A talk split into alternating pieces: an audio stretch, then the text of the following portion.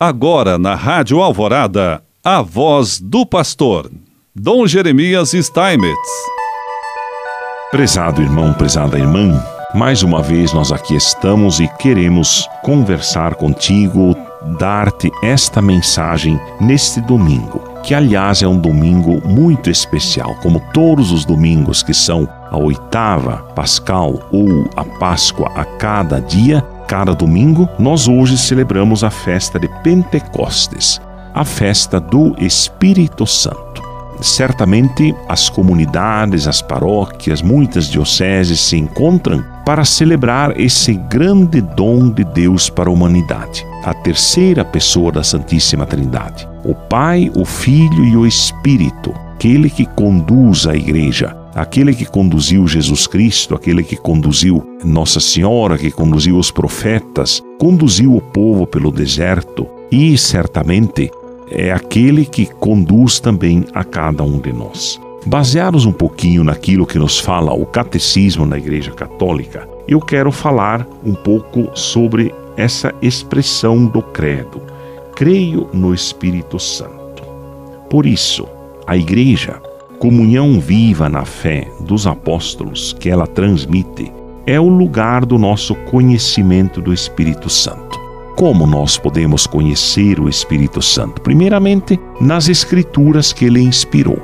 Sabemos que as Escrituras, a Bíblia, é inspirada pelo Espírito Santo, mas também na tradição da qual os padres da igreja, os santos padres da igreja, são as testemunhas sempre atuais. Quer dizer, o Espírito Santo também guia a igreja, guia para que a igreja possa viver bem todos os momentos históricos para ser testemunha desse amor de Deus. E também no magistério da igreja ao qual o Espírito assiste.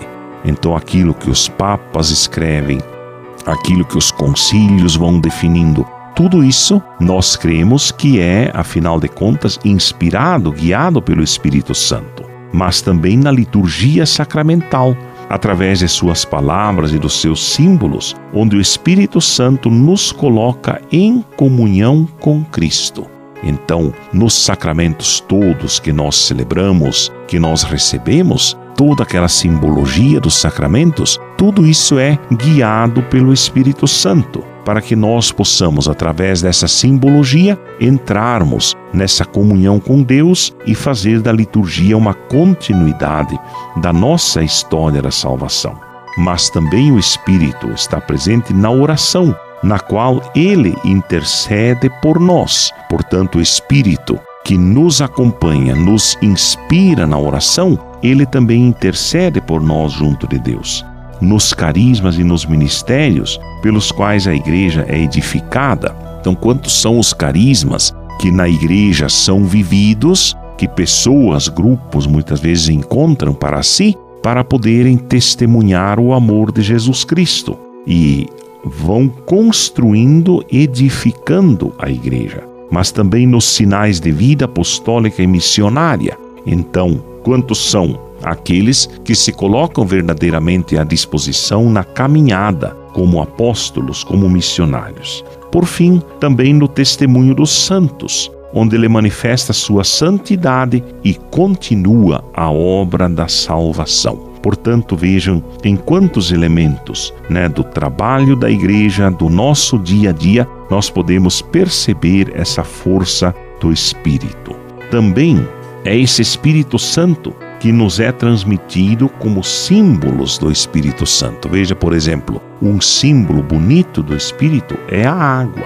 A água é significativa, significativo da ação do Espírito Santo no batismo, ou até mesmo nas aspersões, ou ainda né, quando, no, no significado, por exemplo, que o batismo tem para a nossa vida e na sua força na nossa caminhada para a vida mas também na unção, lembremos das muitas unções que existem no trabalho, né, na evangelização, os sacramentos da igreja. O fogo, enquanto a água significa o nascimento e a fecundidade da vida dada no Espírito, o fogo simboliza a energia transformadora dos atos do Espírito Santo.